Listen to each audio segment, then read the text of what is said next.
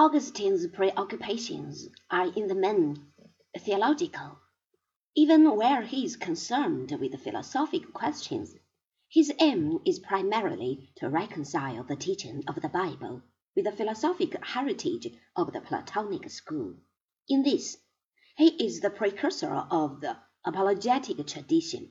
Nonetheless, his philosophic speculations are interesting in their own right and reveal him as a thinker of some subtlety.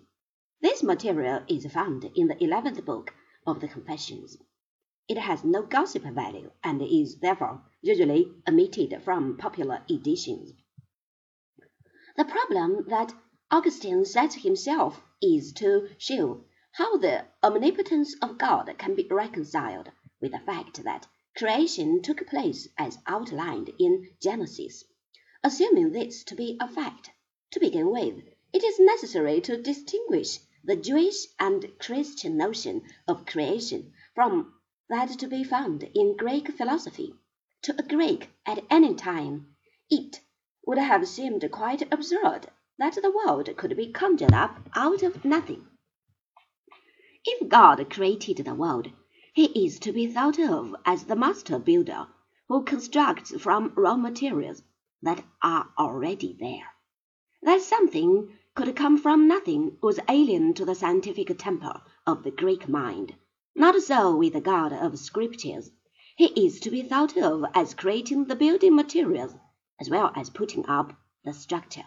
The Greek view naturally leads to pantheism, for that God is the world, a line of thought which has at all times attracted those with a strong leaning towards mysticism.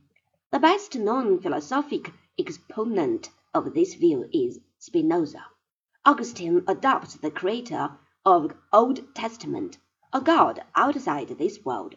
This deity is a timeless spirit, not subject to causality or historical development.